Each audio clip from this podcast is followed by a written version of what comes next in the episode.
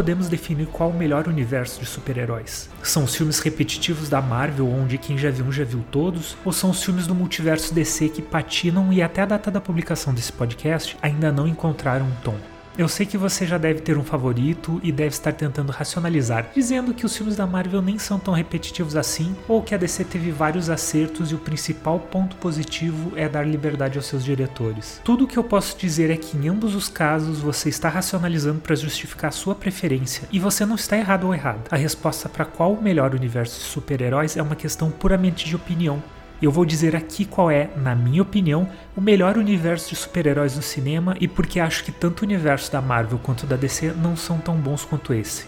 Eu sou o Lucas Pereira e nesse episódio do Cine Story Podcast vamos conversar sobre o melhor universo de super-heróis do cinema atual. E depois você me diz o que pensa sobre isso.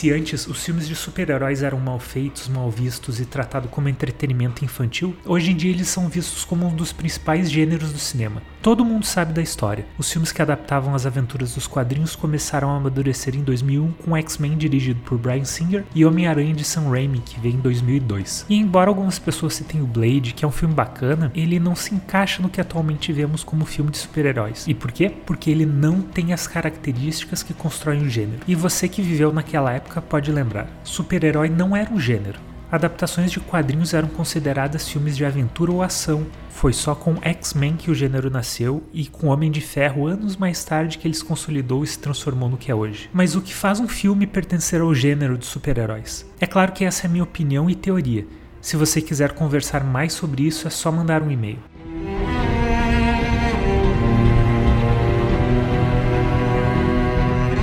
Primeira característica é o conflito entre o mundo real e o mundo dos heróis que os protagonistas precisam enfrentar. É o fato deles entenderem que existe algo que os separa dos humanos comuns e ainda assim se considerarem humanos, a segunda característica é o trauma, acontecimento ou experiência extraordinária que força o herói a tomar o lado dos mocinhos, seja a morte dos pais, no caso de Bruce Wayne, ou a perda da memória de Wolverine. Sempre existe algum acontecimento que separa a vida do herói em duas. É aquele momento onde ele assume a responsabilidade. Em terceiro, temos a luta entre a aceitação da nova vida e a recuperação da antiga.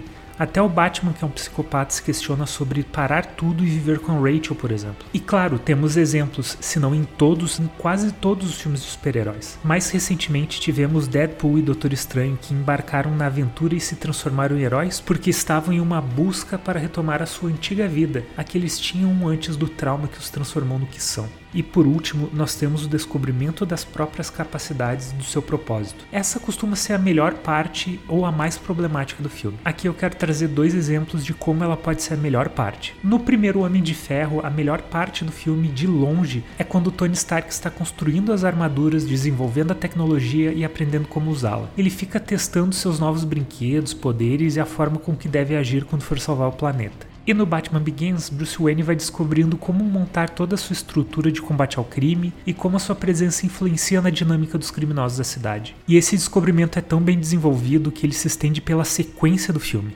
No ótimo Cavaleiro das Trevas, ele não só tem uma resposta maior do mundo em relação ao cumprimento do seu propósito, que é combater o crime, como tem um teste gigante das suas capacidades. Ele consegue se manter fiel aos seus ideais, os seus equipamentos, estrutura e habilidades são suficientes para combater qualquer criminoso, nesse caso até mesmo Coringa?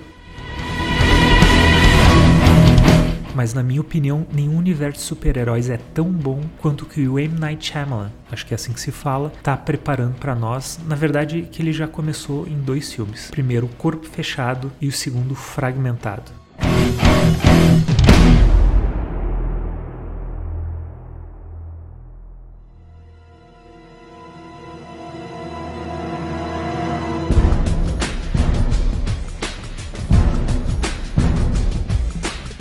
Atenção, a partir de agora, spoilers de corpo fechado e fragmentado. Em 1999, a gente teve a experiência de ver no cinema uma coisa incrível, chamada O Sexto Sentido. Quem gosta de cinema conhece muito bem esse filme e sabe, mesmo que não tenha vivido aquela época, o impacto que ele trouxe.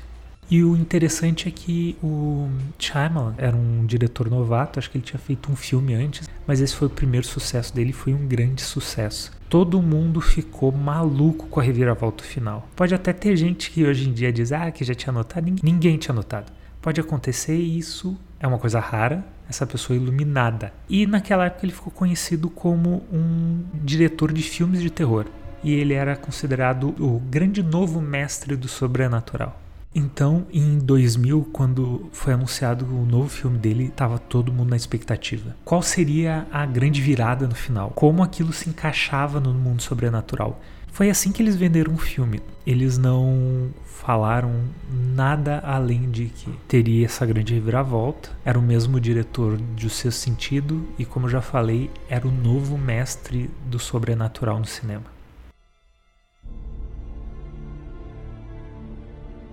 Mas na verdade o que nós tínhamos era um filme de quadrinhos, um filme de super-heróis. E era um filme de origem, como a gente é acostumado, a gente viu muitas vezes no universo da Marvel, tentou ver algumas vezes no universo da DC, e era sobre isso, só que era uma história de como seria um super-herói se descobrindo como super-herói, descobrindo que tinha poderes no mundo real, porque a gente não está acostumado, ninguém diz assim, hum, acho que eu sou invulnerável, vou me atirar na frente de uma bala, ou vou parar um trem, ou vou tentar sair voando. Não acontece isso. Como seria descobrir que você tem superpoderes? E como seria descobrir que você tem um arqui-inimigo esse filme foi tão genial, mas foi tão incompreendido, porque várias pessoas ficaram, como eu já disse, esperando uma explicação sobrenatural, uma virada sobrenatural, e não era, era um filme de super-heróis. E agora o Shyamalan fez igual. Ele fez um filme que parecia ser um filme de terror com um psicopata, mas na verdade era um filme de super-heróis, só que na verdade contando a origem de um vilão que fosse tão forte quanto o herói que a gente já conhece, o David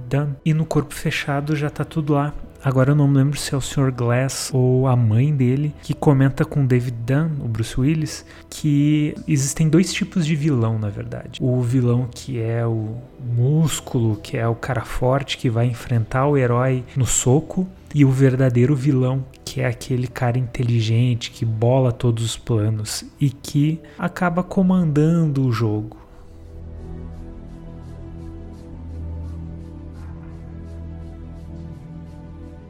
Cada filme desse universo de super-heróis do Shyamalan cumpre todos aqueles pontos que eu já comentei. Ele tem o conflito do herói se descobrindo, ele vendo que é importante, ele descobrindo como é que ele interage com o mundo que ele já conhecia, mas agora sendo diferente. E ele traz coisas novas coisas que o universo da Marvel não faz, o universo da DC tenta, mas não consegue. Ele traz uma história original, uma perspectiva diferente. E é por isso que esse universo de super-heróis que ele tá criando, para mim, é o mais interessante, é o melhor que tem na atualidade. Porque a gente vai poder ver talvez só mais um ou talvez vários, a gente não sabe ainda. Ele diz que quer fazer outros filmes que não sejam nesse universo, mas a gente nunca sabe.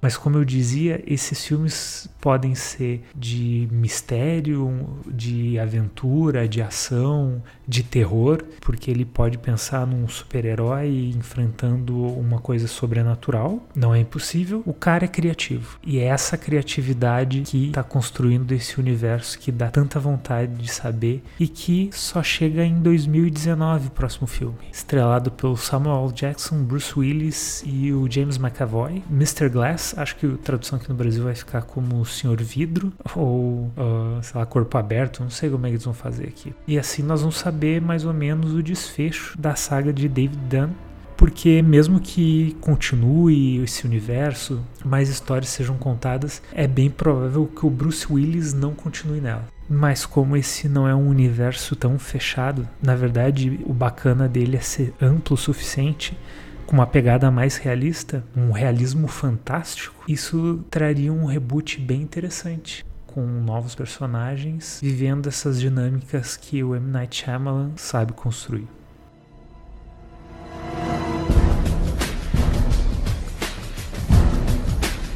Meu nome é Lucas Pereira, esse foi o Cine Story Podcast número 2. Se você ainda não escutou o número 1 um sobre o Estúdio Ghibli, o nascimento do Estúdio Ghibli, só fazer o download, vai em soundcloud.com barra cinestory ou procura pelo medium.com barra cinestory que você vai ver o link de todos os episódios. Muito obrigado por escutar e até a próxima!